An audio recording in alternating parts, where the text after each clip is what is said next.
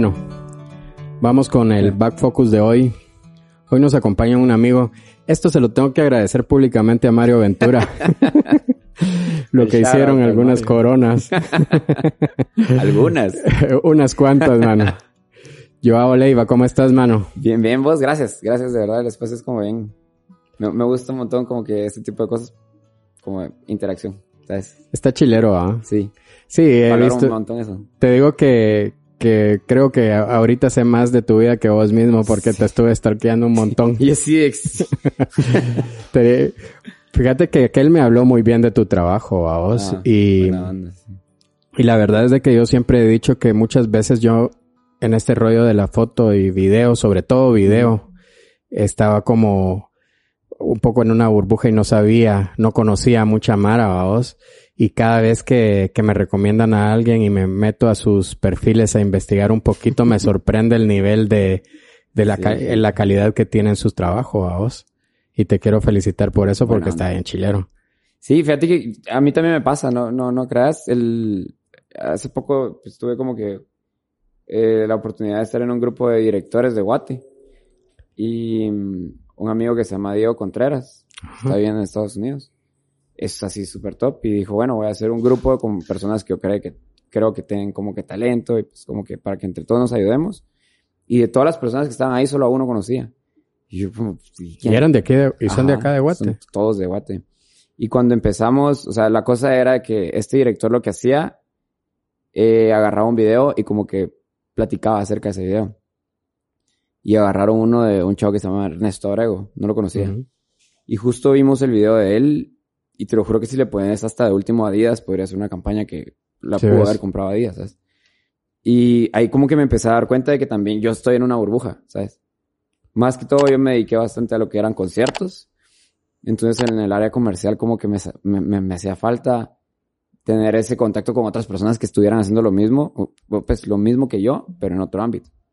Y sí, hay un chingo de gente y súper talentosísima, súper Pues, talentosísima. pero ¿estás de acuerdo que, que tenés el trabajo que, que muchos sueñan llegar a tener, va? O sea, eso de cubrir eventos eh, y eh, la relación con, con, con artistas top nacionales e internacionales, vamos.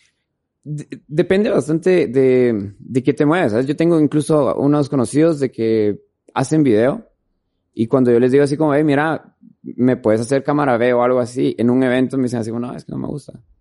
Y yo, bueno, o sea, es cada quien como que el nicho, ¿sabes? Sí, pues. Pues, pero ¿cómo llegaste vos a esto? Contame un poquito de tus inicios para la Mara que, que no te conoce. ¿Cómo te llegó a vos el, el rollo? Porque sé que era, que sos fotógrafo, Videógrafo, me, me Videógrafo. un más al video. ajá, pero empezaste con la foto. Sí, fíjate que, o sea, la cámara la empecé a agarrar o a trastearla eh, en el 2015 tal vez. Trabajé tres años en un estudio de moda, Ajá. pero entonces ahí era como que asistente iluminación y demás. Y como que me gustaba el mundo, pero no era nada mío, ¿sabes? O sea, el fotógrafo Manny Rionda es Manny súper top. Ron. Simón. Entonces, él como que lo que me enseñaba era prácticamente producción, iluminación, postproducción y esas cosas, ¿no? pero como que agarrar la cámara en sí, ¿no?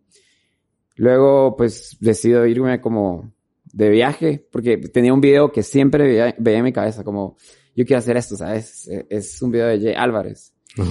El chavo, pues, se iba con su novia a lugares, grababan todo y después lo subían y era como que las goals de las parejas. Ya, ya. Entonces, que empecé a hacer eso. Eh, Viajaste por todos lados acá en en Guate. Guate, ajá. Agarré un año, me compré un dron y llegaba como que a los lugares, suponete en Pana, pedía alojamiento y comida y yo daba contenido. Sí, ves. Entonces así me pasé por un año. Y, no fue difícil, vos, porque debe de ser difícil, pues, costear todo este rollo y, y estar creando contenido. Eso es lo, ajá. O sea, como que de alguna manera tenés que ver que, que sea rentable. Eh, yo tuve toda la suerte de que, bueno, es también perseverancia, ¿no? pero en todos mis posteos, yo cuando me compré el, el Huawei P9, tagueaba a, a Huawei y demás. Entonces, como que algún día como que se, se interesaron en lo del trabajo y me ofrecieron como que darme sponsorship de eso. Entonces, ellos me pagaban porque yo les creara contenidos con los teléfonos de ellos. Entonces, ya ahí- ahí tenía como que un super gane, ¿sabes? Claro. y luego estar yendo como que a lugares y mira, o sea, yo te doy fotos, pero me quiero quedar aquí unas semanas. Ah, está bueno, pero ¿qué me vas a dar? Yo te puedo dar menú, te puedo dar eh, fotos para redes o videos para redes, entonces ahí podemos hacer y te lo edito acá, pues. Ah, quiero ver. Y empecé. O sea, así me fui por un año. Qué chilero, ¿ah? Qué chilero porque es una forma también de establecer una, una práctica y, y, y perfeccionar una técnica. Me, me, me, refiero a estar creando contenido y contenido y contenido. Además de que conoces muchos lugares y, sí. y, y, y vas subiendo contenido a tus redes. Sí, fíjate que esto es más, o sea, esa parte como que la hacía solamente para como que sostenerme el, esto que yo me quería ir y estar viajando de lado a lado, ¿sabes? Como que a una escala mucho más pequeña era lo que yo quería, entonces tenía que ver de qué manera hacer que funcione, ¿me explico? Claro. Porque aunque no haya sido como que a lo que me terminé dedicando, pero sí necesitaba saber cómo era documentar toda la parte de, de si yo me despierto, o sea, desde ahí empezar a pensar en cómo producir algo para que se vaya bien, suponete. ¿Nunca estudiaste eh, este, este rollo, foto o video? Fíjate que no, estudié mercadotecnia por tres años. Y fue como que una, el, justo el timing perfecto porque conocí a una persona de Uruguay, que no recuerdo el nombre, pero me cambió totalmente la cabeza. O sea, me dijo, nunca empecés donde, no, nunca terminás donde empecés. Entonces, justo ahí fue cuando dije, o sea, ya evalué bastante. Me gusta un montón la mercadotecnia, la publicidad, como vender cosas, ¿sabes? Eso uh -huh. me parece súper genial meterme en la cabeza de un consumidor o de alguien y hacerle sentir algo. Claro. Era como la necesidad que yo tenía para estudiar eso. Pero él, o sea, me dijo, si empezás donde terminás, o sea, si terminás donde empezás, o sea, no creo que haya un, un, una razón válida de un cambio o una evolución. Y yo como, le estás diciendo a un niño que está estudiando mercadotecnia que no se dedica a la mercadotecnia prácticamente. Y yo era como, ¿sabes? Como esas personas que acompañan a los maestros y ya yo le cabro los libros y todo y con tal de tener como un contacto con él. Uh -huh. Y las cosas que, o sea, decía, sí, me cambiaron la cabeza completamente, pues, porque imagínate si quería trabajar en una agencia y ahora odio trabajar con una agencia, ¿sabes? Como que van cambiando las, las, eh, cuando uno empieza, siempre piensa que no sabes cuáles caminos agarrar, vos. Eso es lo Total. más complicado, siento yo, que en, este mundo de la, de foto, filmmaker y todo este rollo. Uh -huh. Que pensás que, al, que lo más importante es aprender, pero cuando ya aprendes un, un rollo y ya sentís vos que lo haces bien, eh, cuesta un poquito encontrar los rumbos porque eso no hay quien te lo enseñe, vos. Y acá, no sé si es igual en todos los países, pero acá te llegas a topar con que las puertas no siempre están abiertas para trabajar para una empresa, para una marca o, o todo esto. Es muy difícil y más si estás todavía creando un portafolio. Eso lo hace todavía más complicado a vos. Es súper difícil y, y, y, o sea, justo lo del portafolio como a mí me pasó con lo de los eventos, o sea, tenés que tener como que algo para enseñar, ¿sabes? Claro. Y yo no, o sea, no tenía nada. Lo, tengo la suerte que, con, pues de chiquito conocí como que a los músicos, con el tambor, el ale. Llevo como 17 años de conocerlos, ¿sabes? Ah, lo conoces. Yo también lo conozco desde chiquito. Entonces, siempre, pues como que la oportunidad me la daba y todo. Y justo para... Yo le hice un video. Me recuerdo que, que, que, pedí una cámara prestada porque quería como que ver que era grabar un escenario. Y les hice un video y obviamente en ese tiempo pues no entendía de music business. Uh -huh. Entonces eh, le puse la canción de Escalavera, que obviamente si ellos están promocionando un álbum nuevo, ¿para qué poner una canción viejísima, sabes? Pero el video era como... Era un after movie de ellos. After movie, sí, pues. Y mm, me dijeron, mira, está chilero, pero no lo vamos a postear. Entonces yo así súper frustrado. Eh, me voy con un amigo que también los conoce y me dice, no, hombre, pues grábanos a nosotros. Y yo, ah, va, está bueno. Ah, bueno, al final, antes de esto, yo estoy haciendo documentales y un amigo de seguridad me dice, mira, ¿me puedes hacer un documental? Y yo, va, ¿de qué? De nosotros en un concierto. Porque tengo otros amigos de, de seguridad de conciertos que como que ellos hablan de que no, las cosas no son como todos pintan, ¿sabes? De, ellos sí a veces reciben maltrato y demás. Entonces él quería como que enseñarle a la gente qué es ser un agente de seguridad. Y me dice, pero ahí te compras, ahí te traes tu cámara profesional, no te vas a ir con el celular. Yo no tenía cámara. Así En ese entonces grababas con el Huawei. todo con el Huawei. Y cuando me dice lo de la cámara, yo no puede ser. Así, qué cagada, ¿qué hago ahora? Y me dice, es para el concierto, el concierto de Residente. Y yo, es un conciertazo, yo quería ir a ese ¿En dónde concierto. era? Aquí. El concierto que se pospuso un montón Ah, de veces, ese concierto. Y entonces pido un préstamo a mamá.com. y le digo eh, que necesito, prácticamente. Y mi mamá así como, bueno, ¿sabes? Así como, buen corazón de mi madre.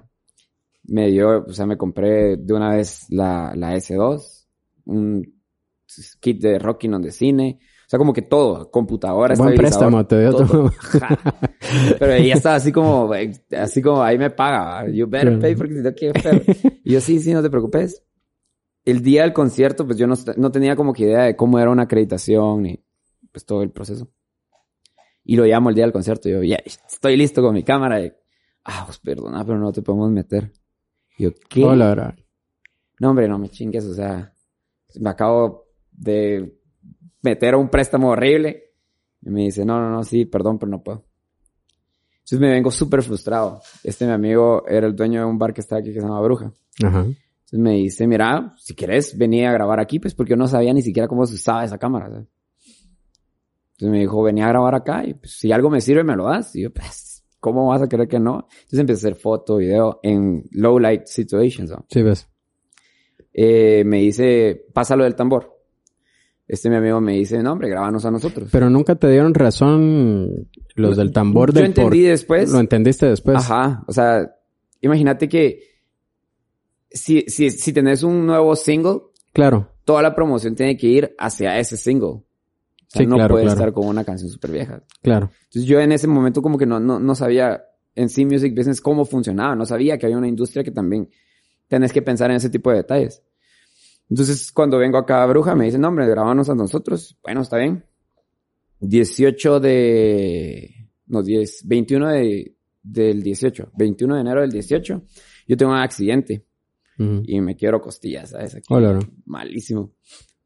Eso fue de sábado a domingo. El lunes me llaman y me dicen, mira, o sea, nos dijeron de que vos sos el videógrafo de, de Guate. Entonces te hablamos del equipo de manage de Osuna. Yo sí, ah. o sea, pasar de, ¿sabes? El tambor, los engañosos, Osuna, o sea, es abismal Sí. la, la diferencia. Y empezamos como que a platicar, yo pensé que era todo mentira. Y me dice, mira, el viernes, sí, lo que pasa es de que Jessy no, va- no va a poder acompañarnos, entonces nos dijeron de que vos estabas eh, disponible. Y yo, ah, va, está bueno. Pero hasta ahí no habías hecho nada antes de conciertos ni nada. Ajá, nada, nada, nada. Y solo este el tambor que te digo, pues, Sí, pues solo el del tambor. Que no lo habían posteado. que no lo habían posteado. Y yo frustrado, ¿sabes? O sea, era como que... Sí, y sí, tenía que demostrarme a mí que podía, ¿sabes? Porque Claro. ya, ya le había dicho al team de Osuna que estaba bien. Claro. Y la recomendación llegó por mis amigos de los engañosos. Entonces, quedarle mal a uno era quedar mal a un espectro súper grande de personas. Claro. Más la cámara se tenía que pagar, ¿sabes? Estuve a Sí, punto pues. de venderla, pero dije, no, hombre, o sea, hay que sacarle raja, hay que aprenderla. Eh, llego al, al concierto. Estoy, ¿sabes? O sea, pedí más entradas para gente que me acompañara, tenía las cosas Todavía quebradas. estás- Ajá, yo estaba así mal. Y como que los productores de Fly, que Ujú. era una empresa antes de, de- de conciertos, llegaban conmigo y me decían, no vas a tomar, eh, ya te tomaste tus pastillas, quieres agua, no te movas mucho, que no sé qué. Entonces el manager de Osuna vio eso y me dijo así como, ¿qué pasó? Y yo, ah, sí, eso yo, ah, lo que pasa es que tuve un accidente el domingo y le conté la historia. Y fue así, venite. y me lleva y ahí está Osuna, ¿sabes? Y le dice, me dice, contale. Entonces yo le cuento y esto es una, me dice, mira, muchísimas gracias por estar aquí, o sea, valoro un chingo el compromiso, pero tu salud siempre tiene que ir primero. Porque si no existís, no puedes hacer este trabajo. Claro.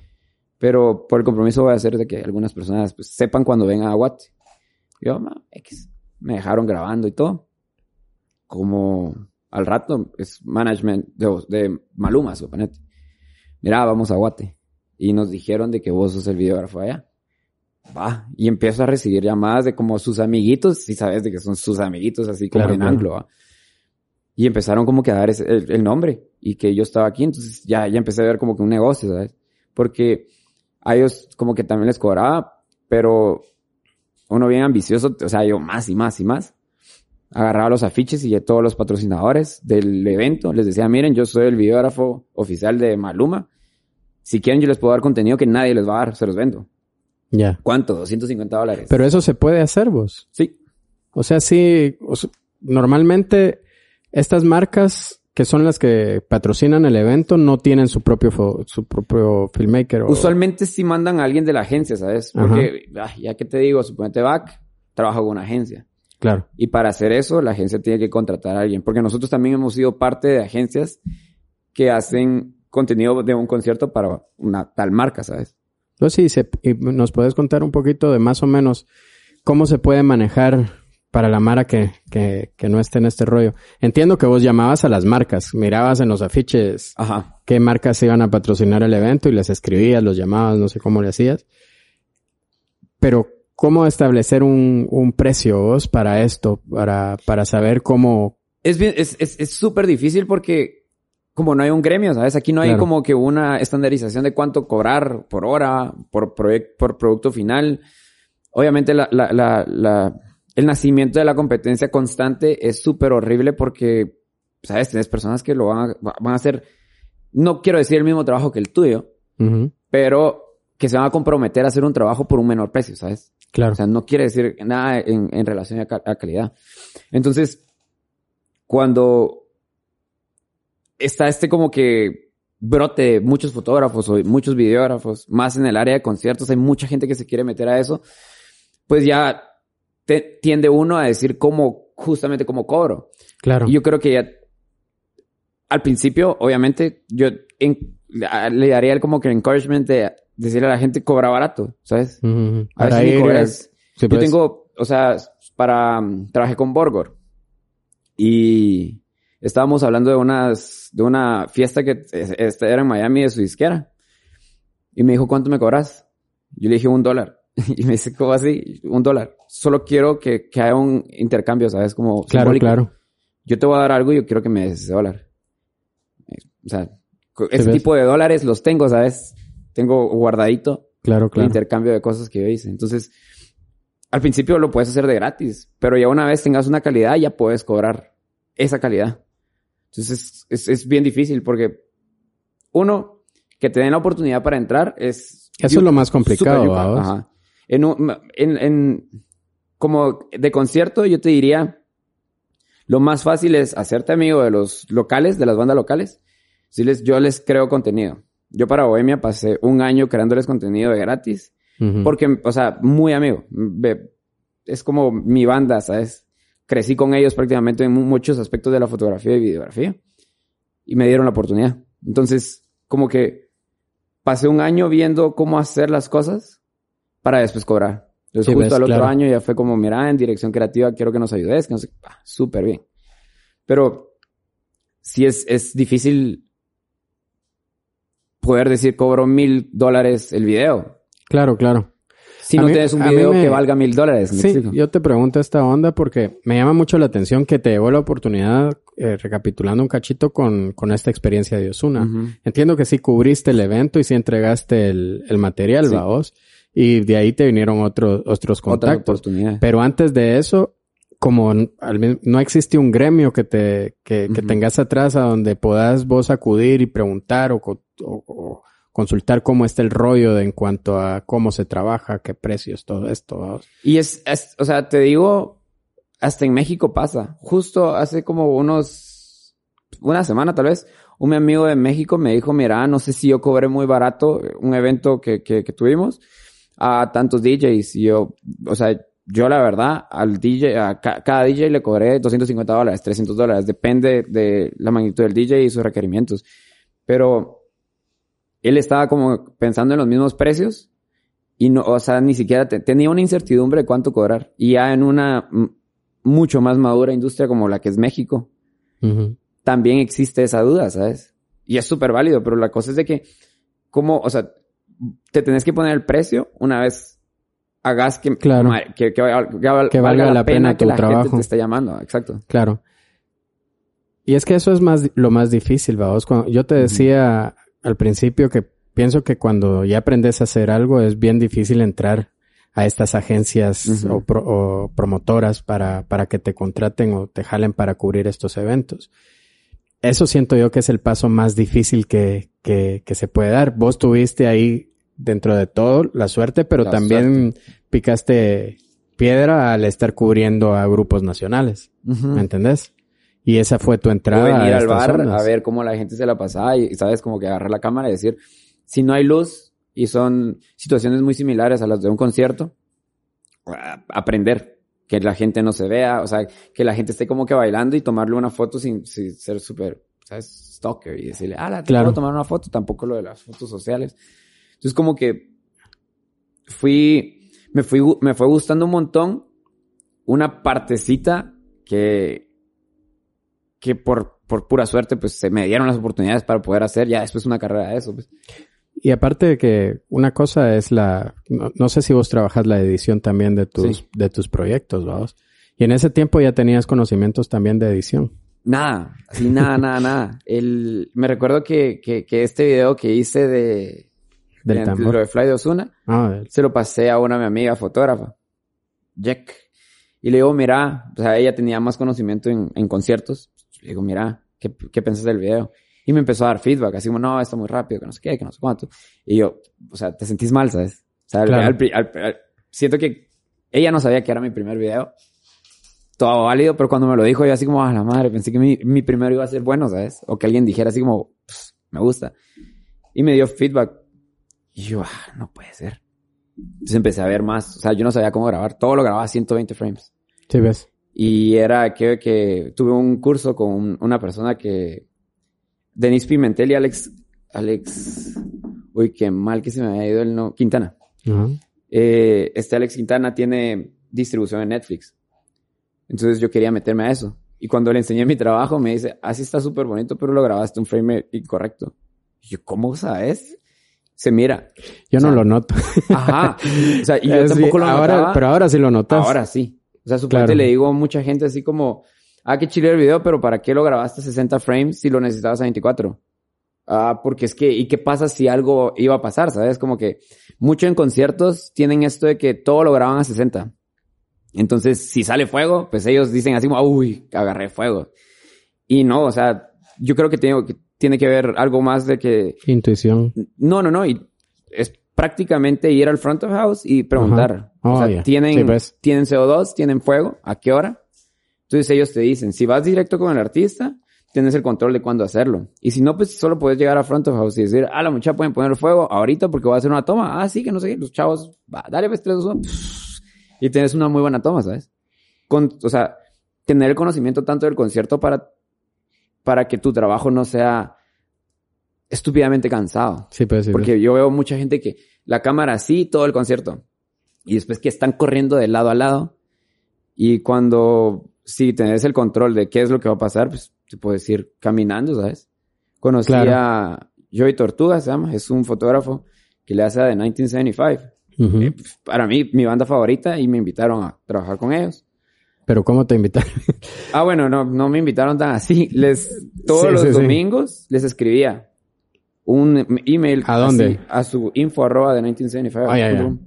Todos los domingos les decía así como, hey, qué buena canción la que sacaron, me recuerda un poco a esto, esto, ¿sabes? Como Stan de Eminem. O sea, Ajá, que siempre escribía sin ninguna respuesta.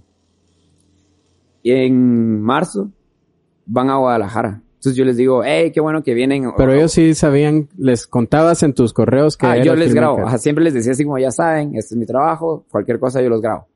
Pero nunca, nunca tuve respuesta por un año. Y en marzo que van a Guadalajara, yo les digo, ay, qué bueno que se vienen de este lado. A, a ver si puedo, los, los, me gustaría ir a verlos, pues grabarles, sería genial, que no sé qué, que no sé cuánto. Me responden, you're in. Y yo, ¿qué? ¿Cuánto tiempo les escribiste? Un año. Un año. 50 y algo correos. Hola, Sí, mal. Fue- fueron 57 correos. Pero hay que ser como persistente en ese rollo. Sí, sí, sí. Entonces yo, yo, yo estaba como que tiene, o sea, en mi cabeza tiene que pasar, tiene que pasar. Y era en Pasa Guadalajara. en Guadalajara. Entonces yo eh, en ese tiempo estaba trabajando en el IMF y le digo a Quique, Quique Ponce, Ajá. eh, mira, o sea, si me ganas, presentame al Quique de México. Y me presenta a Laser. Y Laser me dice, ah, mira, si estás en la lista de 1975, pues, do it, va, venite. Y yo, va, bueno. Entonces empiezo a hablar a 1975. Todos los días. Hey, miren cómo lo vamos a hacer. Y, o sea, yo estoy dispuesto, yo llego, que no sé qué, que no sé. Y nunca me dieron respuesta. Esto era, el toque era un miércoles. Y el martes yo llego al IMF. Y súper triste, ¿sabes? Así como, ah, no me dijeron nada. y me dice un amigo que se llama Nufio. Es de apellido Nufio. Me dice, si fueran los gorilas, yo iría a verlos, ¿sabes? Es mi banda favorita, ¿por qué no vas? Y yo, bueno, sí, va. Compré un boleto. Así, solo le dije a mi mamá, mira, me voy. Eh, a- o sea, a todos, va. ¿A dónde te vas? A México y regreso pasado mañana. ¿A qué? Y yo a un concierto. Ah, va. me fui. Llegué, hice, hice una escala súper estúpida en Panamá y después me fui a Guadalajara. Pero cuando llegué a Guadalajara a las 12 de la noche, escribí un correo. Otra vez a de 1975 Ujú. y digo, hey, ya vine. Traigo mi cámara, estoy listo. Si ustedes me necesitan, ahí estoy.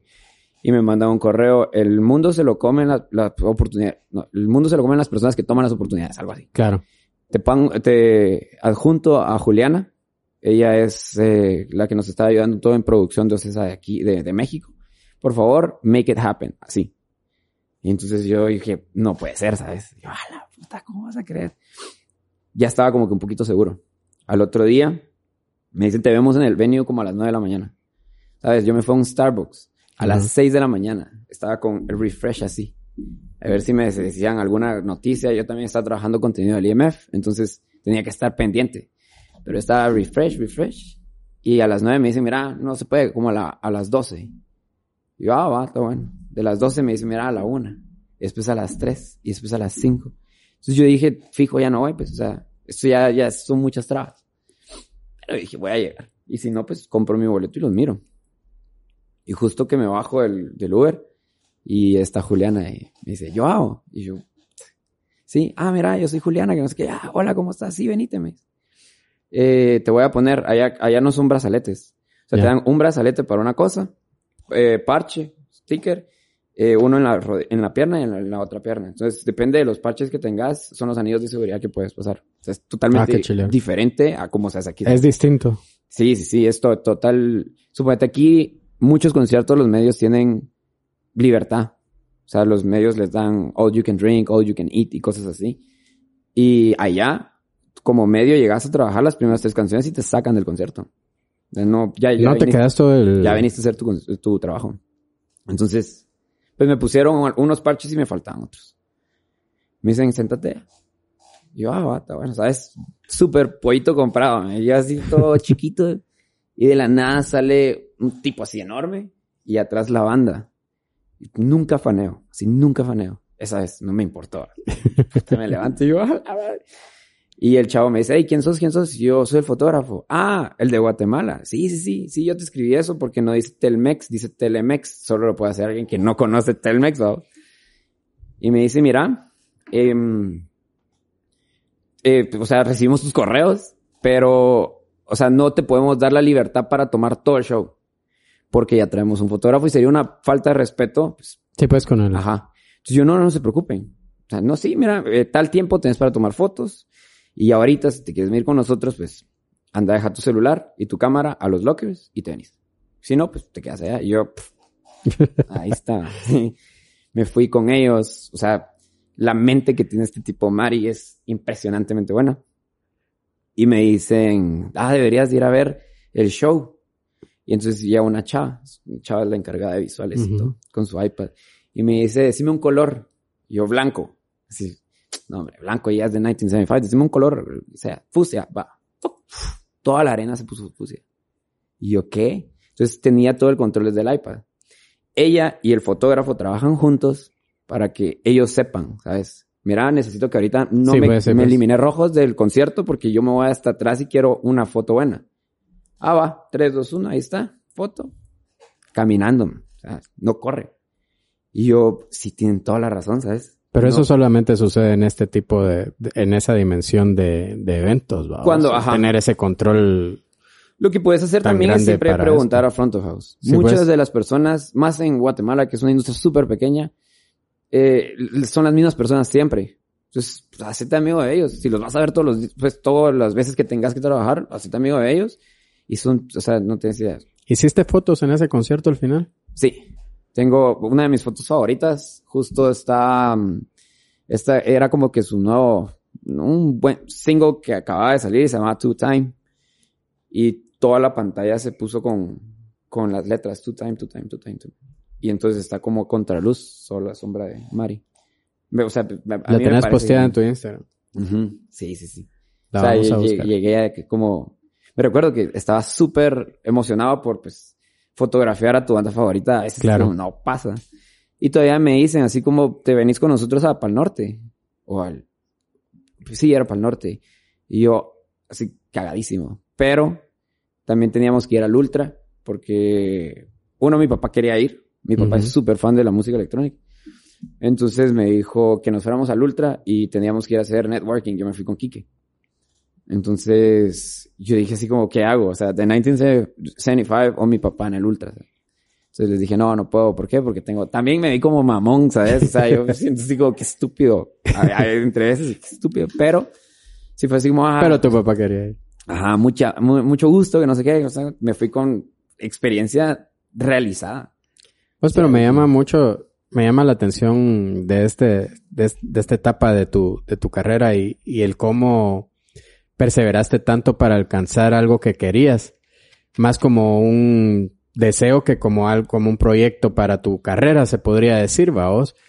Muchas veces nos vemos como cuando, cuando ya alcanzas un nivel en en cualquier carrera, en cualquier ámbito de la vida, no nos gusta tocar puertas, vaos. Y pensamos que no hay oportunidades de crecimiento porque estamos esperando a que nos lleguen a tocar la puerta a nosotros. Sí, se sabrosea uno mucho. ¿Verdad que sí? Sí. Yo, yo, la verdad me dejas un ejemplo bien grande. Yo te dije al, al inicio que parte de lo que yo había descubierto en vos, en, en- en- obviamente vi varias entrevistas que tenés y todo este rollo, eh, es toda esa perseverancia que has demostrado a lo largo de toda tu trayectoria, vamos. Sí. El, el no sentarte a que pasen las cosas, sino ir y buscar que pasen. Y eso es genial, vamos. Sí, yo creo que también muchas de las cosas, o sea, la manera creativa, ¿sabes? Porque Claro. eso es lo, que- es lo que me gusta de mercadotecnia. Como hacer una manera creativa de, de generar algo. Y eso es una de las cosas, suponete, el reach out que hago. Una de las cosas es, tengo un, un correo que se llama, suponete, ar- contactoartistas.gmail.com. Ujú. Y agarro Armin Van Buren, suponete. Con él puse A, B pequeña, B pequeña, arroba armada, que es su disquera, punto Ujú. com. Armin, arroba armada, punto com. Armin Van Buren, arroba armada, punto com. Armin BB, o sea, mandé como 100 correos. Sí, pues buscaste hasta que Ajá. le pegaste Y al... el que no me rebotara era el Ese directo de Armin. Entonces ya me, paso- me pasé a mi correo y le puse This is what it feels like, porque es una canción de él, to send an email to Armin Van Buren. Hey, mira, voy a- soy videógrafo, voy a estar en el Ultra, que no sé qué, que no sé cuánto, y me dijo, what a nice pun, see you there. ¿Sabes? Claro. Pero entonces, esa, esa manera creativa de hacer las cosas también es, la gente se da cuenta.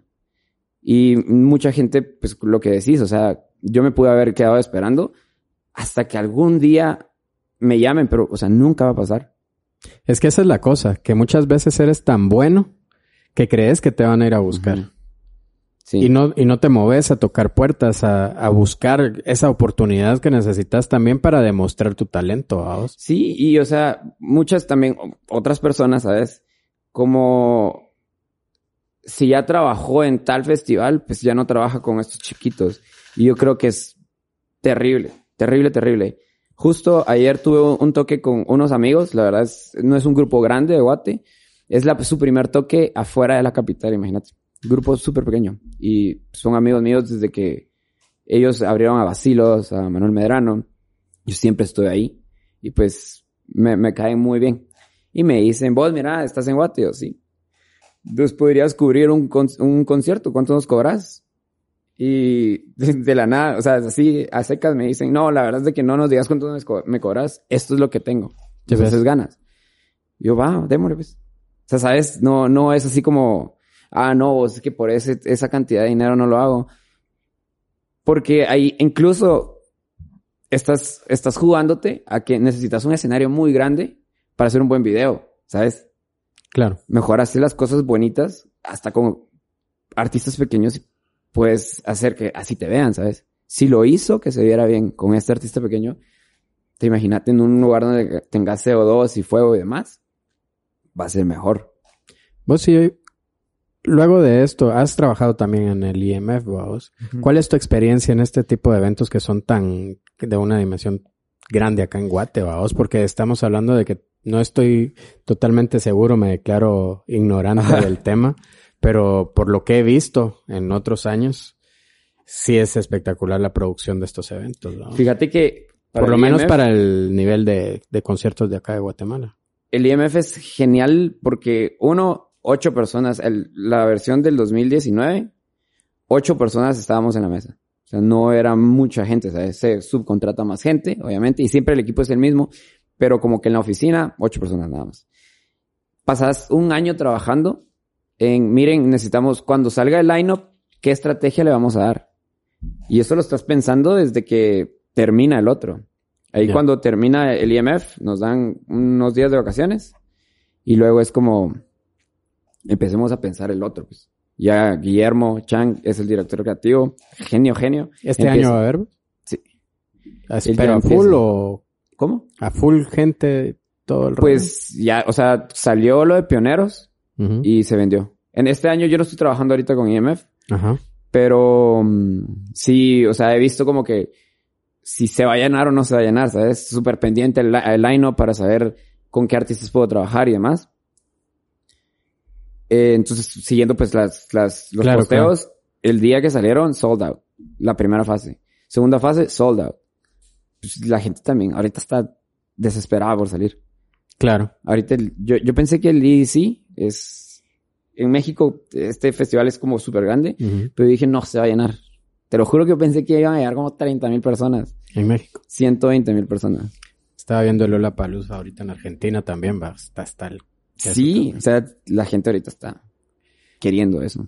Es que ya son, ¿qué? Dos años sin, sin conciertos. ¿Cómo te Imagínate. afectó a vos este rollo? Vos, eh, todo el rollo de la pandemia. Fíjate que, eh, obviamente, no- seguíamos como que sacando cosas, al menos con IMF. Entonces, eh, me seguían pagando. Y hasta cierto punto, como, ya dijeron así como, miren, tenemos que dejar ir a algunas posiciones. Entonces, lo siento, que no sé qué. Kike es una persona súper buena. Y pues me dijo, mira, hasta tal mes te puedo pagar. Ah, va, está bien. Luego Bohemia igual me dijeron, mira, no, no hay conciertos, o sea, no tenemos cómo alimentar nosotros este sueldo que te, te- te estábamos dando, entonces ya no se puede. Esa fue la, la, pues mi solución básica para eso fue hacer el podcast. Hacía, El, tu, tu podcast. ajá, hacía streaming también de videojuegos. Eh, necesitaba como que una distracción, ¿sabes? Me habían quitado lo que más yo había querido y lo que yo más había construido.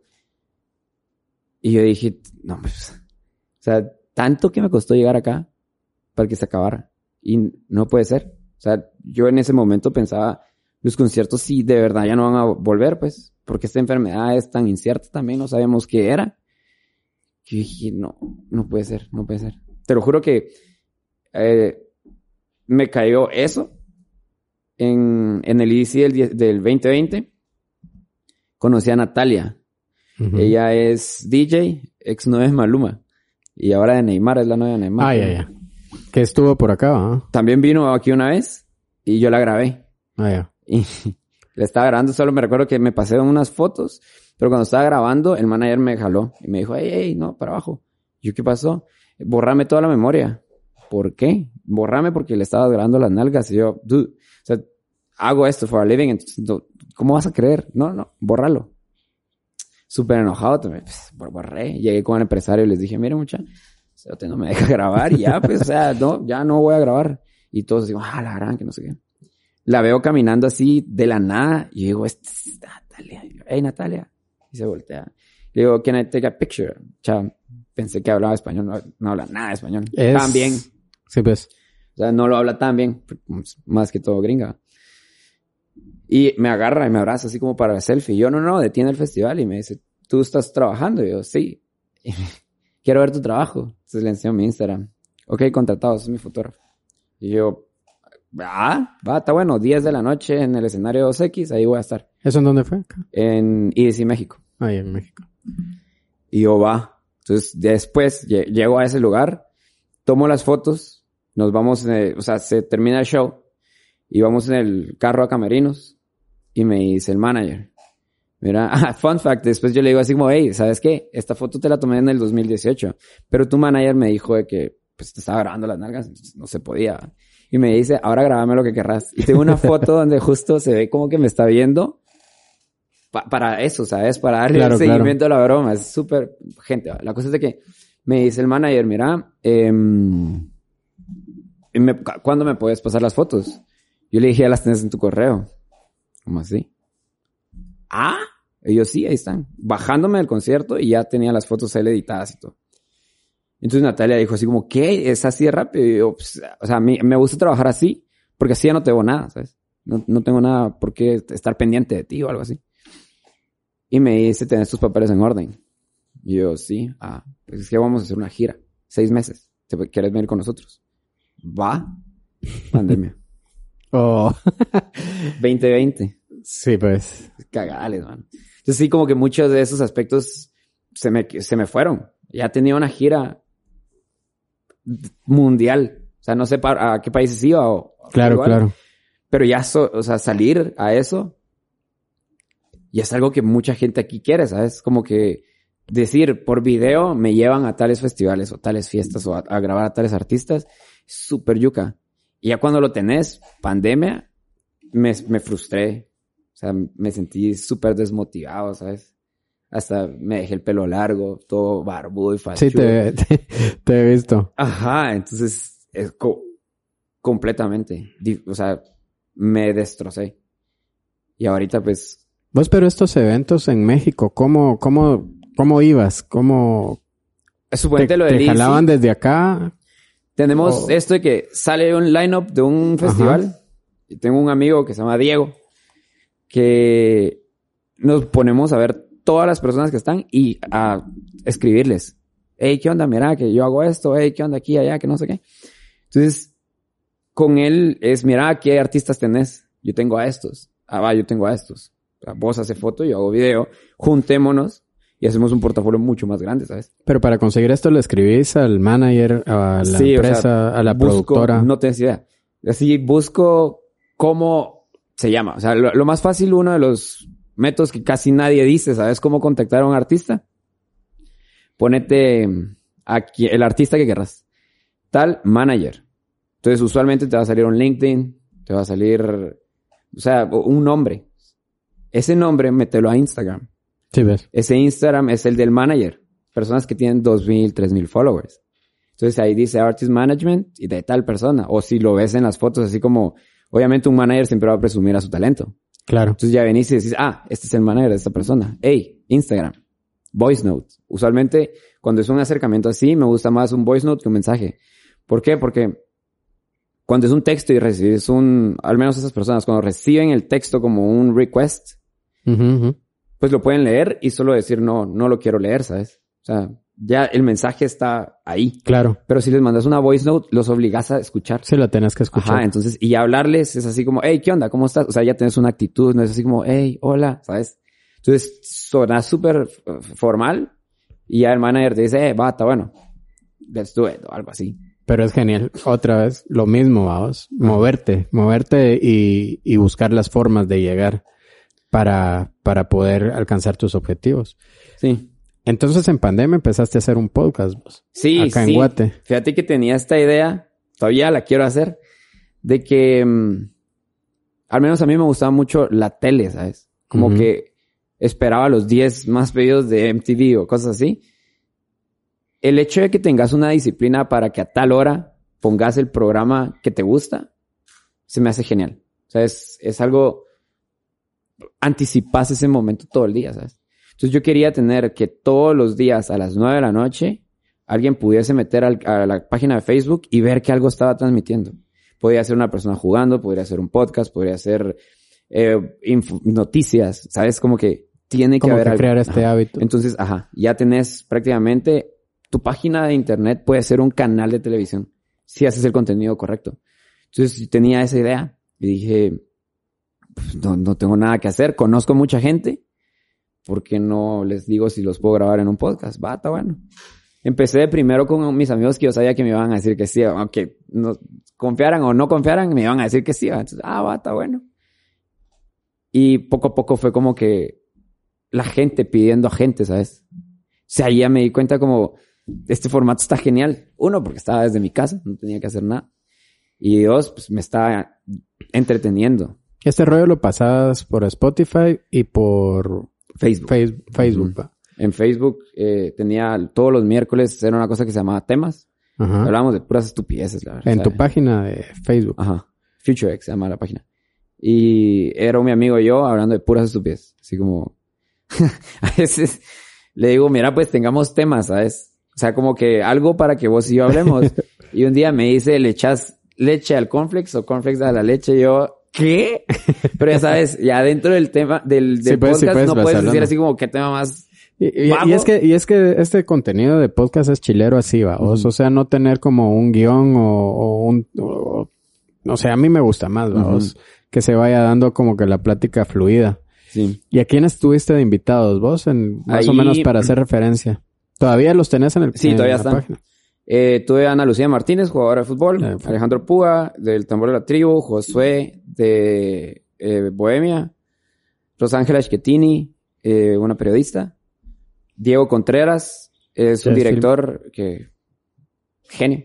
Kevin Rosales, Sí, ves. eh, Abraham Mazariegos, mucha gente como de moda, de, de muchas cosas. Sí, pues estaba variado el, el rollo. Sí, Y está chilero. Debes de continuar con el proyecto. sí, hombre. Ahorita estoy viendo qué hacer para hacerlo, ¿sabes?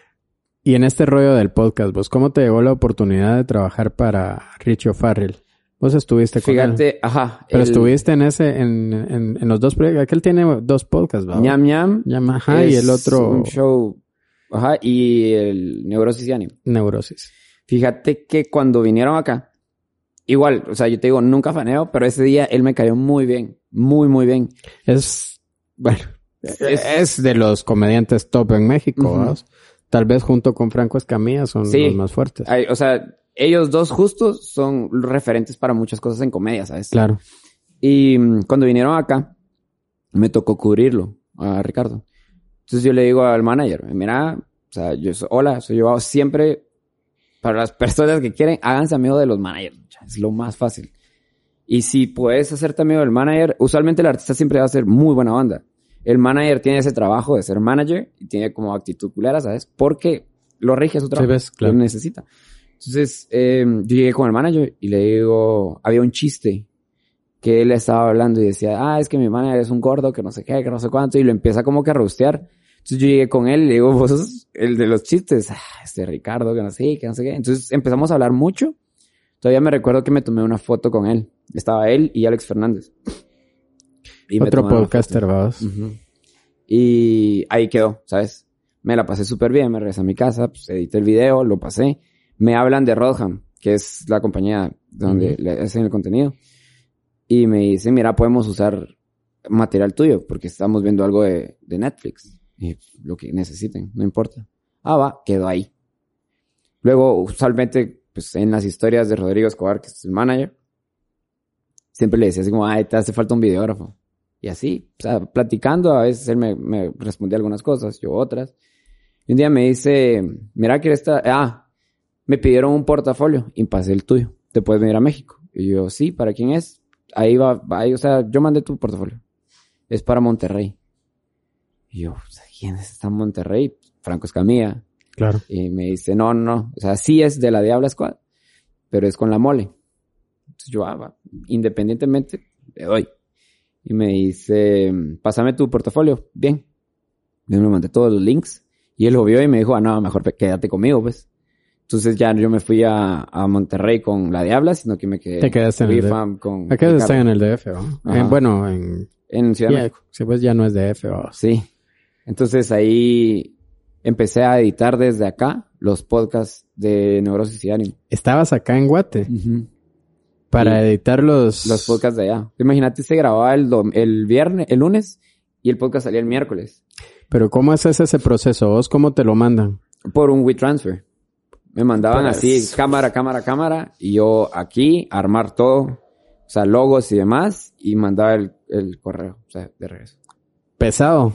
Sí, sí, pero imagínate, ellos tienen eh, Premium, o sea, es otra de las cosas que no mucha gente usa, ¿sabes? O Dropbox Premium o Sí, pues, sí. WeTransfer Premium es, No, pero me refiero pesado para la- el internet de acá, que estamos bien fritos, o vamos. sea, bajarlo, normal, Porque como yo estaba haciendo streamings, entonces sí había pedido un internet bueno, ¿sabes? Pero subido, o sea, 5 gigas de subida eran eternos. Claro. Entonces yo lo que hacía era que me lo mandaban el lunes, lo bajaba, lo trabajaba todo el día el lunes y el martes en la noche se quedaba enviando. El lunes en Sí, la pues noche es lo que yo hago aquí con los... Nosotros tenemos el también una muy buena capacidad acá.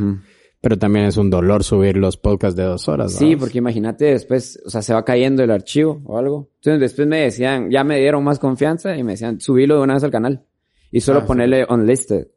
Entonces ya nosotros ahí lo vemos, si tenemos algún cambio te lo decimos y si no tenemos cambio, pues ya ponemos que público a tal hora. Ah, va.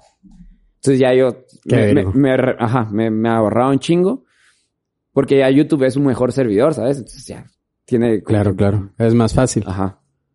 Entonces ya ahí lo empecé a hacer y me dijo, hey, ya, venite. O sea, al principio solo editabas. Ajá. Y me dijo, ya venite porque necesitamos a alguien aquí, pues. Y yo... Y esto te llegó esta oportunidad porque en yo le seguía pandemia, hablando, pues, ajá. Porque yo le seguía hablando siempre, o sea, yo... como que no es lo mismo, vamos. Yo me imagino que tu pasión y todo este rollo son los conciertos, eventos y Sí. todo ese rollo. Una de las cosas que también me dijo es así como, sí se nota como la especialidad que estás agarrando, pues. Y hay muchas Claro. de las cosas, pero eso también fue otra de las cosas que me ayudó. Como yo, o por lo que yo hago, que es de música, aplicarle como que ese punto de vista a la comedia era bueno, ¿sabes? Un video, un after movie de un comediante no había. Richo Farrell es de los pocos comediantes que tienen su especial en, Netflix, Netflix. tiene aquel, Ujú. vamos. Igual que, que Franco, que tienen su especial en Netflix. Sí. Y eh, aquel también anda generando un chingo de contenido, vamos, con, con, con su, con su propio canal de YouTube. Fíjate que eso es una de las cosas que yo aprendí un montón de allá. De que al menos en Watt no lo tiene. No, no hay. Eh, no hay como que una generación de contenido digital. Eh, esto de hacer un podcast, es poca gente que la que lo está haciendo, ¿sabes? Cada vez más, vamos. Ajá, pero, o sea, sí, como que mucha gente se queda en el proceso. Ya no se hacen las ideas. Podría, cualquier persona, estoy seguro que podría bloguear. Y Sí. algo interesante tiene Y, que tener, y que, ¿sabes? no, y hay vos, hay, yo te soy sincero, con este rollo me he dado cuenta de que sí, que sí hay bastantes que se están de- dedicando a, crea- a creación de contenido. También tiene que ver algo, vos, o sea, que ellos están creando contenido. No, no pienso que su principal ingreso venga de sus canales de. YouTube, vamos, porque está claro de que ellos lo hacen como para potenciar sus eventos. Pero Sí. también en pandemia se quedaron sin eventos ellos, vamos. Es, yo sigo mucho el contenido de, tanto de Richo Farrell, de, de, de Franco Escamilla, de Roberto Martínez, toda esta mara que, que está generando contenido allá, vamos. Pero obviamente es un mercado potencialmente mucho más grande que acá, vamos. Sí. Y eso también, acá cuando haces un contenido de este tipo, vos lo debes de saber que, que ya lo hiciste, eh, prácticamente lo costeas todo vos sin esperar como que una retribu- retribución económica a, a corto o mediano plazo. Puede darse si llegas con una constancia grande, vamos. Creo O que sea, tienes es que muy tener un norte, ¿sabes? Porque mucha gente eso es lo que pierde. No, y lo O sea- otro es eso que haces vos, que yo me imagino que, que eso, vos, y, y por eso te dije que era una gran lección para mí, porque claramente cuando necesit cuando tenés una aspiración, un sueño, un proyecto, tenés que ir y buscar, vamos. Acá estamos en un mercado que tenés que levantar, bueno, en todos tenés que levantar la mano, pero acá es muy difícil que las marcas grandes volteen a ver proyectos, Justo. Es muy complicado. Entonces tenés que tocar esas puertas y, y también crear contenido de valor, vamos, y ponerle ganitas a tu contenido y que Sí. y- y ir mejorando poco a poco cada vez. Pero, y, también, o sea, cuando tenés como que la... ¿Quién quieres que te patrocine, suponete? Porque yo cuando empecé a tomar las fotos y siempre traía a Huawei, yo quería que me patrocinara Huawei, pues. Entonces, si miras en mi contenido de antes, todo decía Huawei. ¿Sí ves? Entonces, Y ya así te después- contactaron. ajá, ya después fue así como, o sea, vengo tomando fotos con un Huawei desde un chingo de tiempo.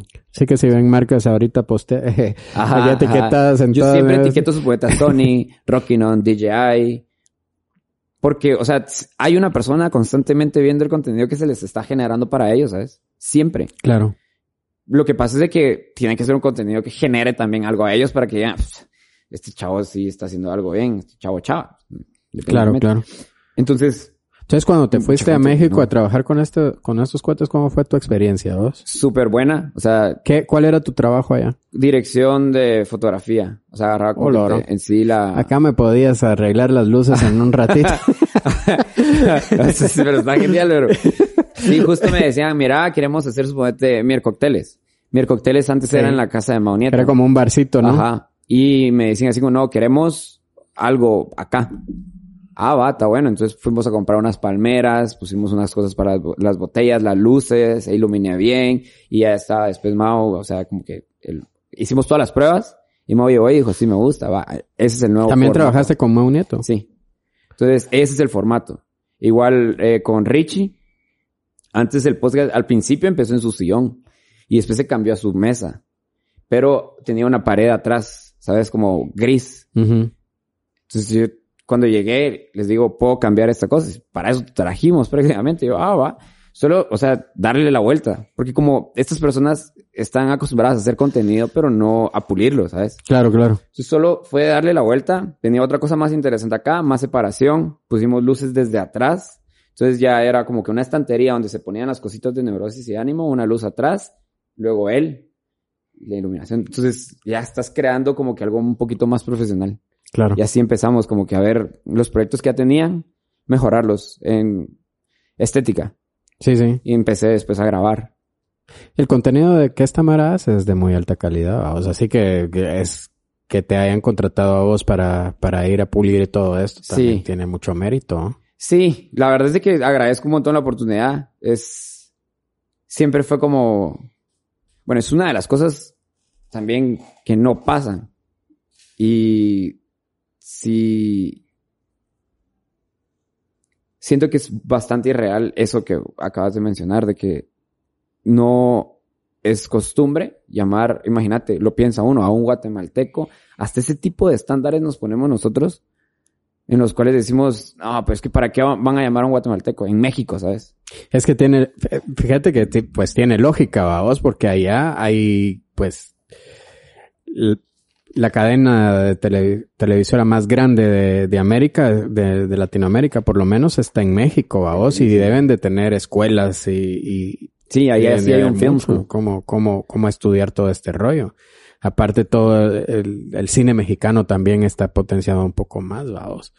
Netflix. O mucho más. Suponete Sí. Netflix es, o sea, distribuir algo de aquí a Netflix es súper difícil. Porque es más, ahorita Netflix no tiene, dice así como, inquiries are not open, o una cosa así de que no puedes solo mandar tu material. Tienes que hablar con una productora que ya haya trabajado con Netflix para que puedan poner tu contenido o pitchar tu idea, ¿sabes? Pero en México tiene un montón de productoras que ya trabajan con México y ellos solo compran formatos. Sí, Netflix entonces funciona así, ¿va? vos, vos mandás el proyecto, pero ahora nos decís que, que tiene que ser una productora que ya que haya ya haya tenido trabajado. contenido ahí. Porque ellos ya pueden, o sea, ya tienen como que el canal abierto. Si trabajaron una vez, ellos ya tienen este vaivén de, de información y gente, contactos, qué sé yo. Lo que pasa allá es de que cuando pichas una idea, usualmente se la estás pichando, se la pichas a la persona de la productora. Y la persona de la productora te dice que te compre el, el proyecto. Entonces prácticamente a vos te dan un cheque por generar eso, pero ya después no. O que te dan una base como de, no sé, es una bonificación cada vez, como depende de qué tan bien le vaya, ¿sabes? Ujú. Te pagan un porcentaje. Entonces ya, ya cedes derechos o no cedes derechos. Y entonces esas productoras en México son las que ahorita está- están cazando un montón de short films o miniseries, ¿sabes? Y es que aparte el rollo de en, en México es de que estos, este tipo de contenido, hay un montón, vamos.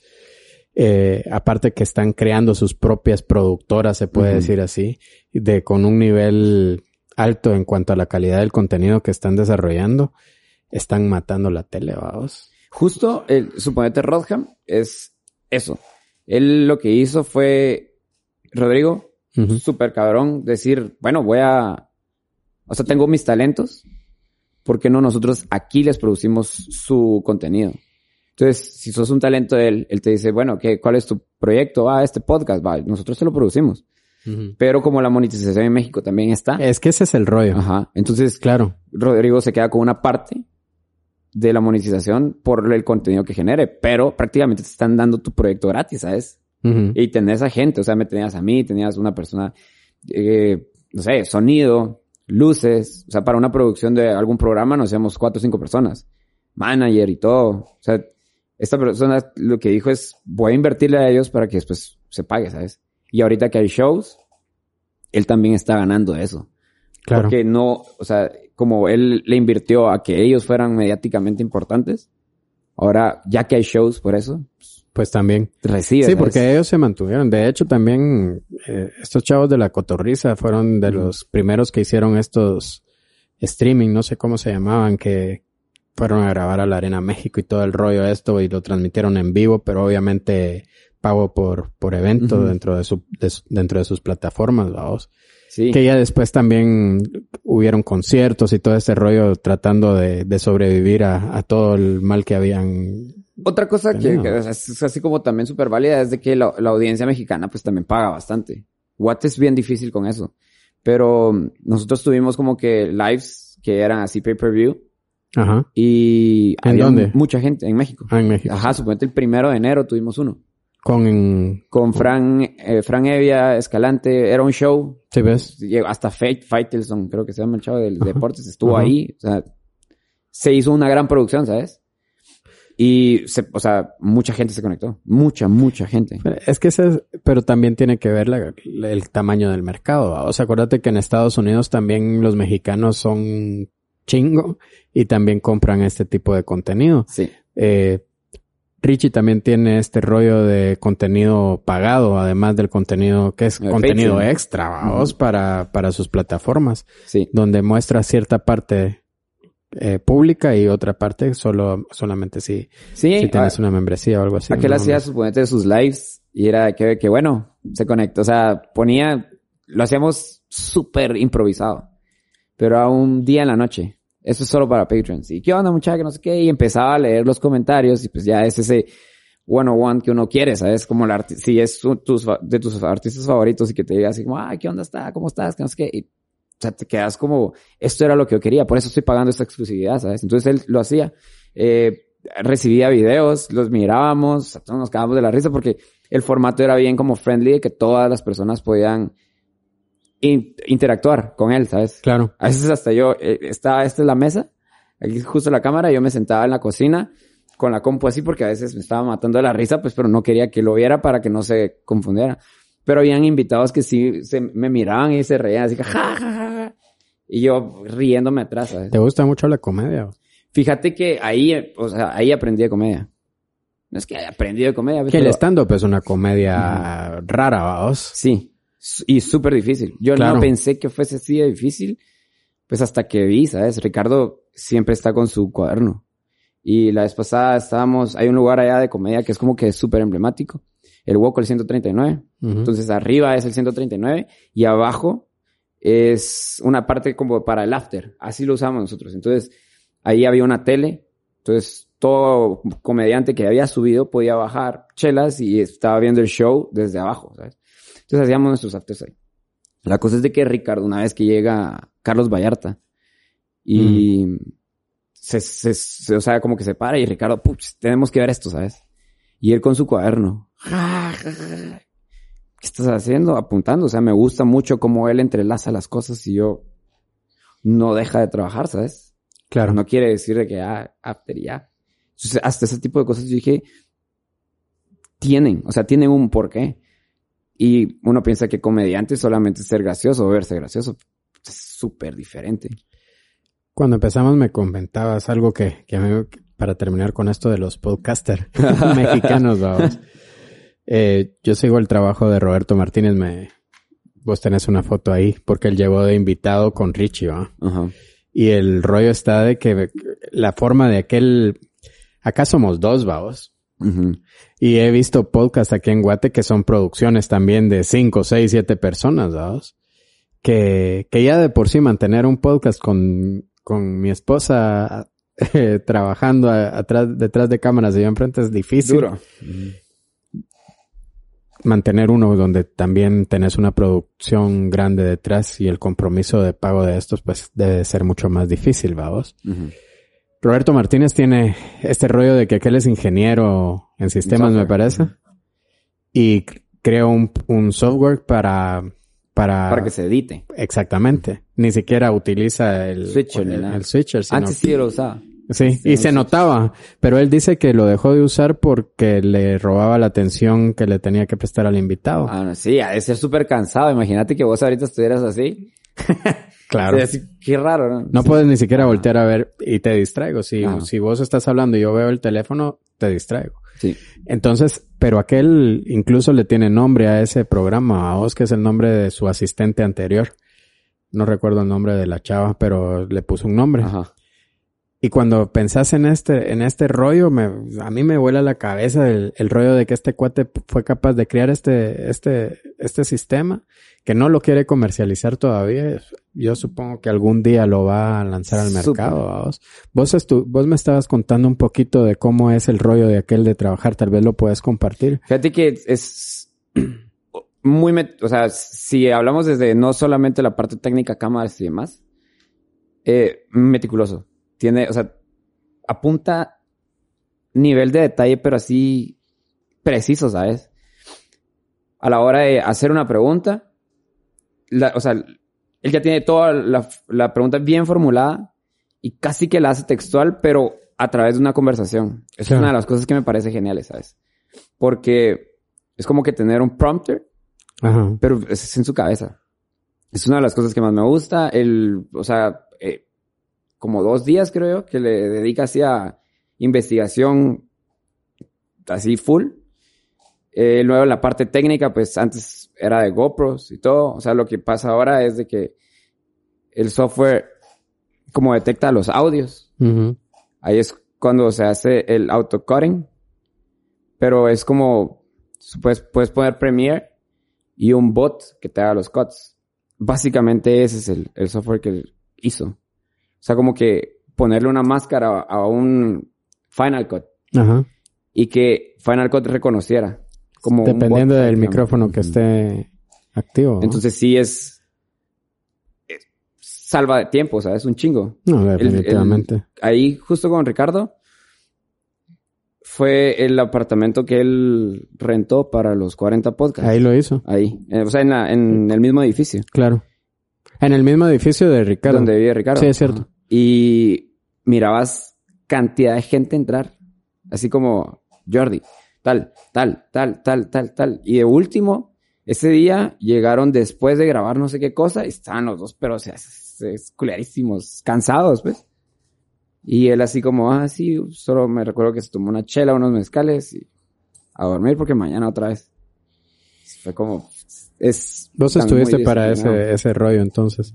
¿Vos y en qué momento decidiste venirte de para, para Guatemala después de todo este? Fíjate que eh, fue una serie de situaciones inoportunas, porque mi contrato estaba allá, pero me vengo a Guate y me roban mis documentos. Entonces ya no me puedo regresar a México. Otra, ¿sabes? Y así como, ¿cómo vas a creer? No, pues, ¿Te la hicieron cansada Wow. con el pasaporte también vos? no, fue más mi forma migratoria. Ah, ya. Ujú, DPI y esas cosas. Pasaporte, no, o sea, no lo llevaba. Lo robaron en el carro. Y bueno, ¿y ahora qué haces? O sea, ¿qué haces? Pues te tienes que quedar acá. Empecé como que a ver otros proyectos pues, ¿Eso cuándo fue? en junio del año pasado. Y luego me dieron lo del Festival Gallo. Eh, oportunidad también grande, pues, porque localmente muchas marcas así grandes no confían en personas, ¿sabes? Claro. Tiene que ser una agencia de otro lugar. Me dieron la oportunidad de trabajar eso. En eso estás ahorita. El, no, no, no, el festival que salió en septiembre. Ah, el festival. Sí, pues ahí te fuiste otra. Es que eso era otra pregunta. ¿Vos volviste a trabajar con el tambor? Ajá, entonces ya después, ya estando aquí, yo prácticamente les hablo a mis amigos, ¿va? mucha, estoy en Guates y necesitan hacer algo. Y mm, ya eh, fuimos como que viendo otra vez. Eh, ah, cuando vine, fui de sorpresa a un toque de bohemia. Incluso ni me reconocieron, fue así como, ah, ¿qué onda? Yo cuando me quité la máscara fue, ¿cómo estás? Que no sé qué, y abrazo. Así fue llegando con todos. Y cada uno, pues, como que tenía un proyecto. Mira, tengo esto. Nos animamos. Va, va, está bueno. Entonces ya empecé a hacer como que otra vez trabajo de música acá. Obviamente ahora ya no tenía la exclusividad que, Que con Bohemia. ajá. Ajá. Entonces ya yo podía trabajar con el tambor, con can- el canche zarco y Bohemia, que son los que los grandes con los que yo más me llevo. Y pues ahorita como Alan de Cameo Drive, eh, él tenía un festival y fui a cubrirlo. O sea, como que ese tipo de cosas, pues ya ahora es como, ya puedo trabajar con gente de Guate porque ya no tengo esta exclusividad. Entonces empecé como que otra vez a tocar puertas con mis amigos. Miren mucha, a veces llegaba al toque y con cámara. Y ellos ni siquiera, o sea, como me invitaban, pero no para tomar fotos. Pero obviamente tampoco me gustaría perder el tiempo si puedo aprovecharme de un toque, ¿ves? Claro. Entonces llevaba la cámara y siempre les pasaba las fotos y va, buena onda, ¿sabes? O sea, así empezó otra vez, como que aquí. Y ahorita ya vas a tener un año de estar acá. ¿Y cómo te has sentido? ¿Cómo, cómo has visto que está el medio ahora? Súper bebé. O sea, la verdad es de que no está tan maduro. El... Hay, hay, hay muchas cosas como que de, un, de esta industria que son bastante inexistentes, ¿sabes? Lo del gremio, que no sabemos cuánto cobrar uh -huh. o cómo hacerlo, es eh, clave. Neces siento que necesita pasar algo con esto.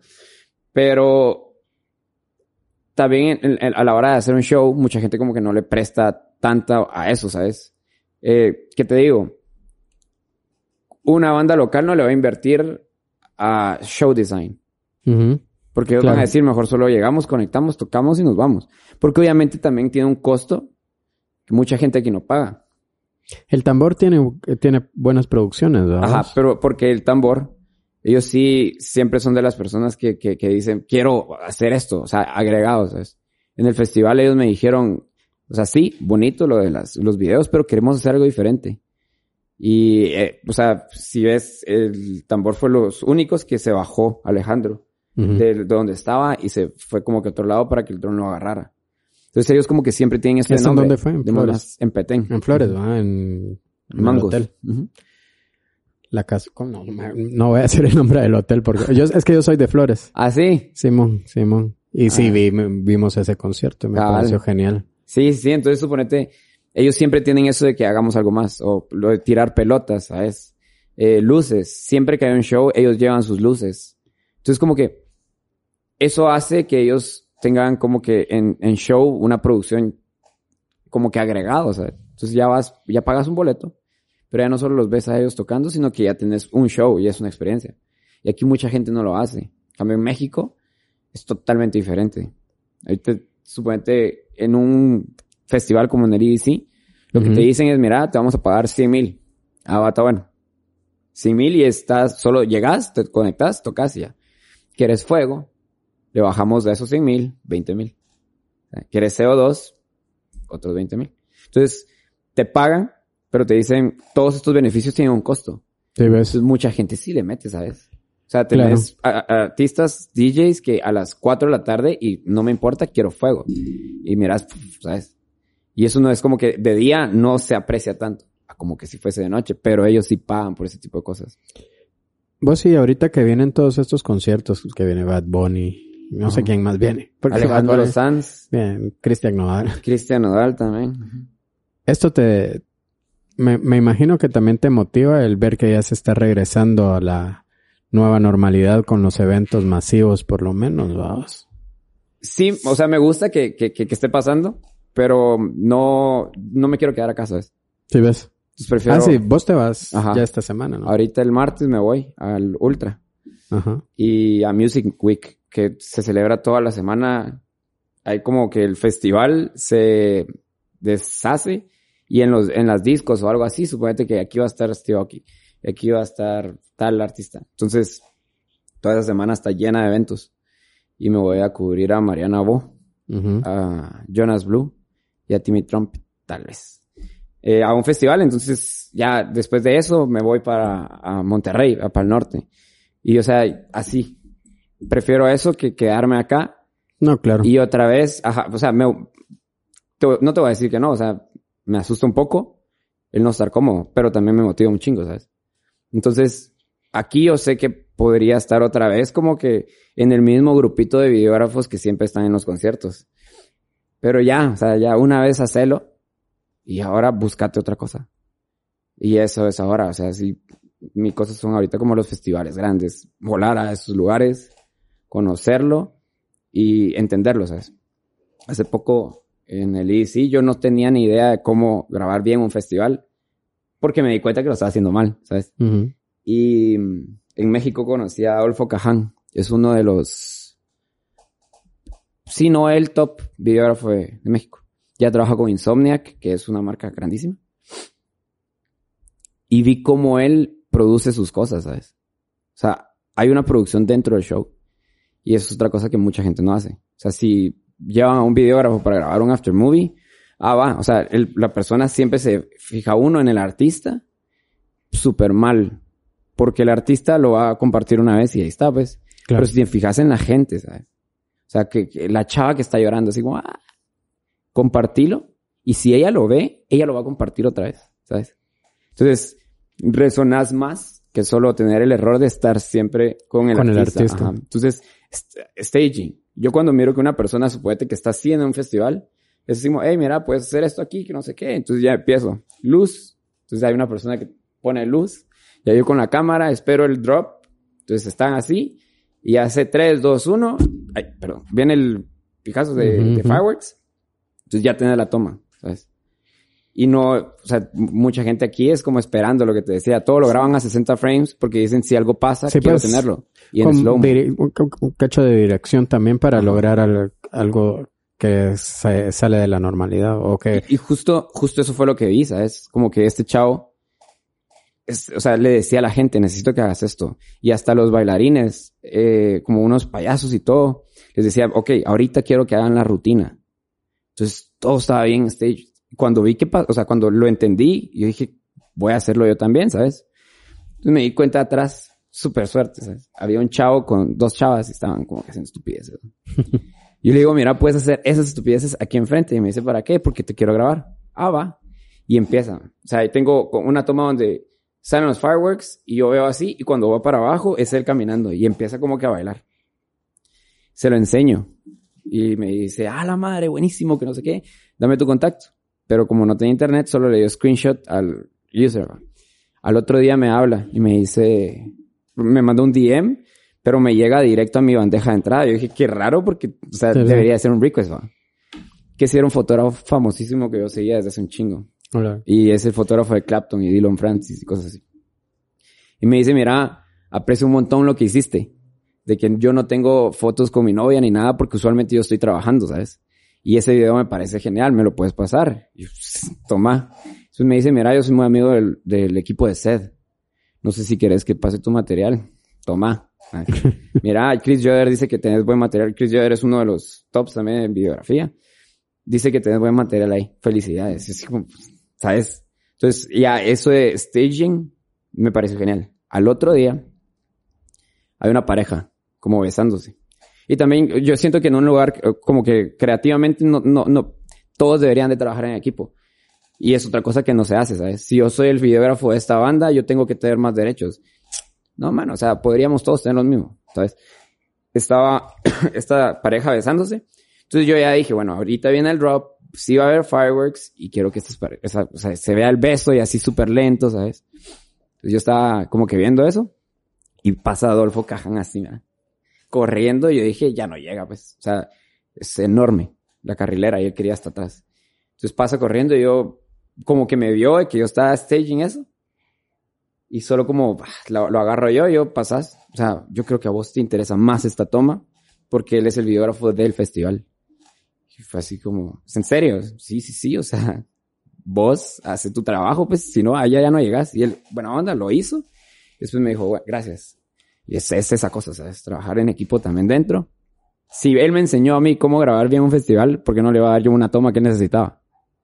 Claro. Entonces, y ahora tengo un entendimiento como más de qué necesito, ¿sabes? O sea, cómo hacerlo. Y eso no me lo, nunca me lo pudo haber dado Guate. Porque Sí, ya pues, estás viendo gente mucho más. Claro, claro. Pues, sí. Y es, no, pues tenés toda la razón, vamos. Ujú. Entonces ahorita te regresas a México. Sí, ahorita estoy viendo... eh, Ahí ya estabas establecido, o sea, este, eh, incluso con tu círculo de amistades, todo este Sí. rollo. Hay apartamento y todo. Tengo cosas allá, pues cámara, computadora y demás. Entonces... Qué difícil, vamos, haber dejado allá Sí, parado todo el no rollo que tanto te había costado. Pero lo, mano, por tu trabajo lo vas a, lo vas a lograr retomar, pues, y eso es lo más importante. A todos nos afectó de una u otra forma todo este rollo de la pandemia y pues gracias a Dios vas a tener la oportunidad de retomar tu carrera y seguir creciendo, vamos. Sí, la verdad es que otra de las cosas es de que nunca, siempre como que busqué ser amigo. Entonces una de, de los beneficios es, obviamente no te cerras puertas, pues. Entonces, eh, estaba, esto fue hace pues unos días, yo estaba con una mi amiga y estábamos echando las chelas.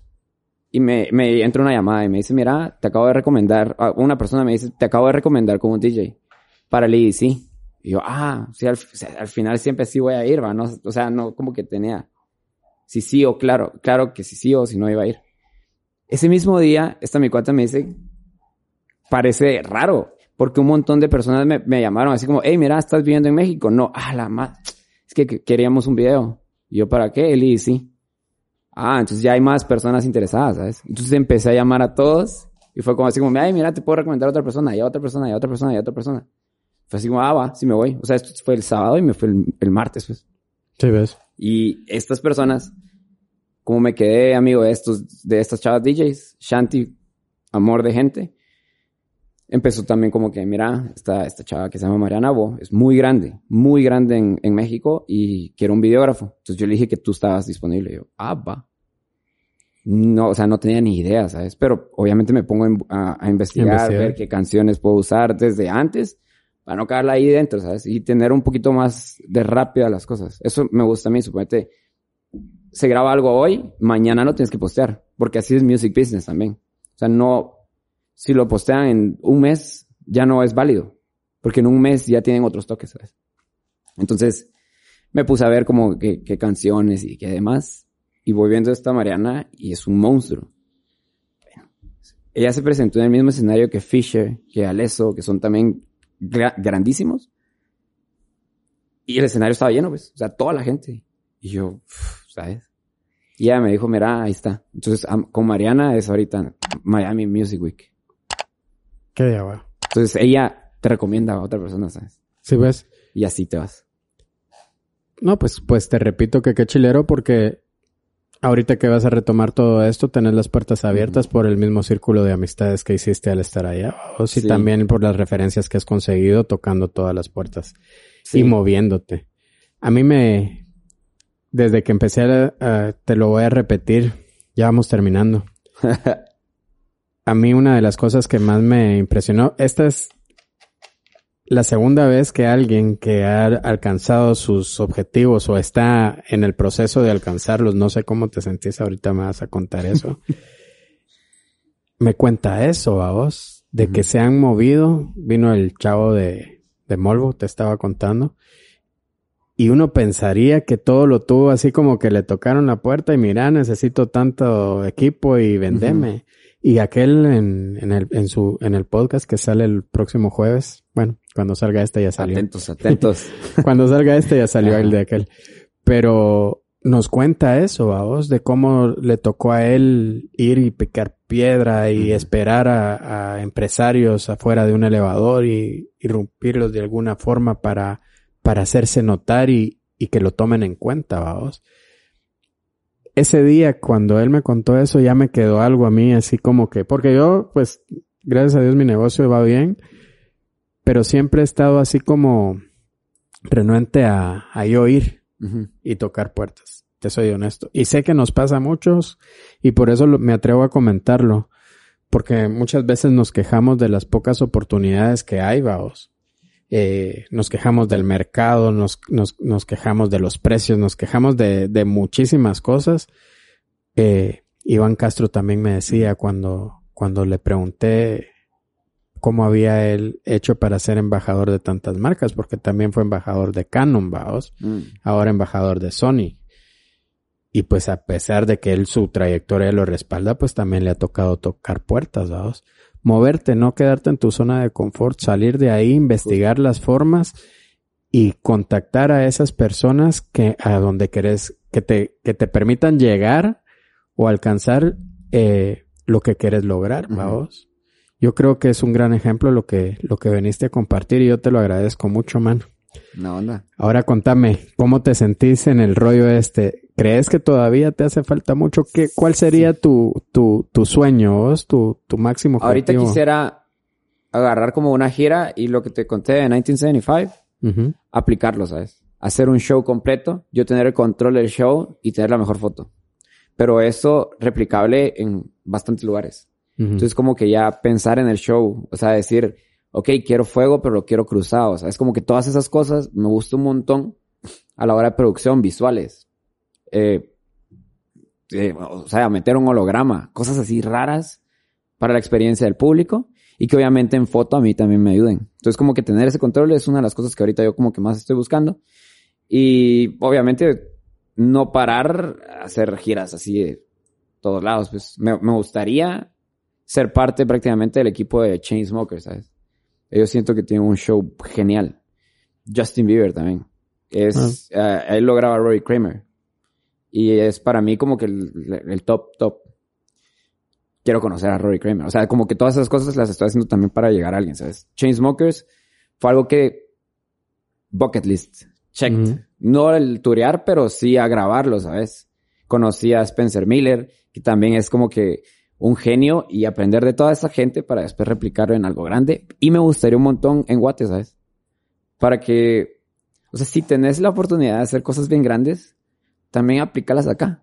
Claro. Porque estás ahí, o sea, sentí, sentite en la, no obligación, pero en la responsabilidad de hacer de que tu arte mejore el arte de otras personas. Claro. Y hacerlo aquí. Y que al final es uno de los objetivos del fotógrafo también y del, y del filmmaker. Vamos a hacer que, cual, que cualquier producción luzca lo mejor que se pueda. Sí, imagínate, o sea, decir el fotógrafo de Chainsmokers también le hace a bandas locales y que se vean igual. Yo estoy seguro de que este Spencer Miller, suponete él le trabajaba a Youngblood, es un artista. Sí, eh, sí. Y empezó a agarrar, estabas viendo Billie Eilish en su portafolio. Y obviamente, y, o sea, va a otros conciertos un poco más pequeño. Y, o sea, dicen como, ya el, el hecho de que, que, que aplique algo a estas bandas más pequeñas es genial, pues, o sea, no, no puedes privarte de no hacer eso. Te va a tocar echarte tu vueltecita de vez en cuando en Guatemala para, Sí, para no. estar apoyando también talentos. Sí, me gusta bastante. Eh, s- soy básicamente de las personas fiel creyentes de que también hay gente de aquí que necesita la oportunidad, ¿sabes? Ahorita Claro. para Miami me voy a llevar una persona que graba de hobby. Súper de hobby. Él es piloto. Entonces, no tiene, solo le gustan Sí, las sí, cámaras. Y me dijo, vos, mira, ¿y eh, qué vas a hacer para tu cumpleaños? Yo, ah, yo creo que el Ultra y Miami Music Week, que no sé qué. Ah, la voz, ¿puedo llegar yo a grabar? Y yo, ah, va. Entonces se viene conmigo, me dijo, compro mi boleto y me voy, va. Entonces se va a ir, ¿sabes?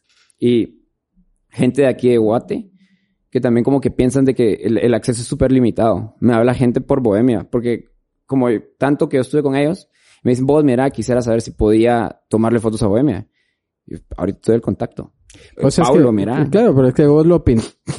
eh, Cuando vos lo contás por todo el recorrido que has hecho, pues suena fácil, pero llegar a esas bandas, Bohemia, eh, el canche creo que es del club o era, ¿no? Eh, Club Tijuana. eh. exactamente. Pero también es difícil llegar a esos, a esos eventos, vamos. Sí, también es complicado. Tanto como que, que, que, que la suerte te va rigiendo de alguna manera, porque yo hice Morat. Morat, me- no, no me recuerdo. Ah, sí, fue por la productora que me llamaron y me dijeron, mira, necesitamos que grabes a Morat. Entonces yo llegué, conozco a Checho y a Diana. Diana es una colombiana que vive en Guate. Hago el aftermovie con Morat.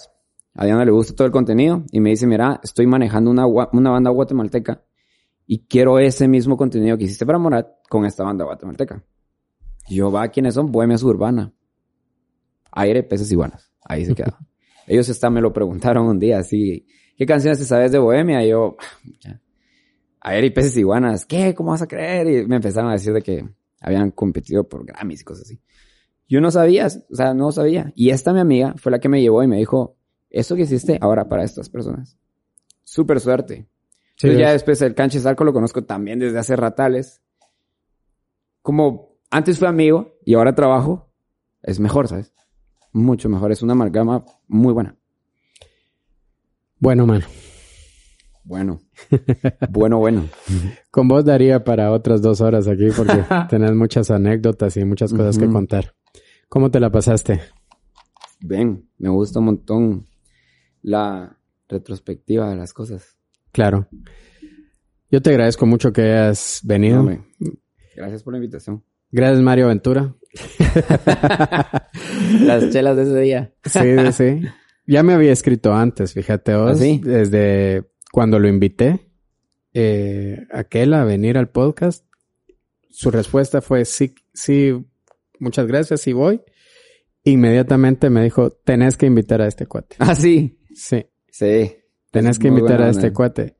Entonces yo le, cuando regresó, cuando ya vino al podcast, cuando ya después de la grabación, me dijo, no lo has invitado, invítalo, llamalo, escribirle, escribirle, escribirle. Y "Ah, ahorita lo voy a escribir. y eran como las once y media, Sí. doce por ahí. Sí, era tarde.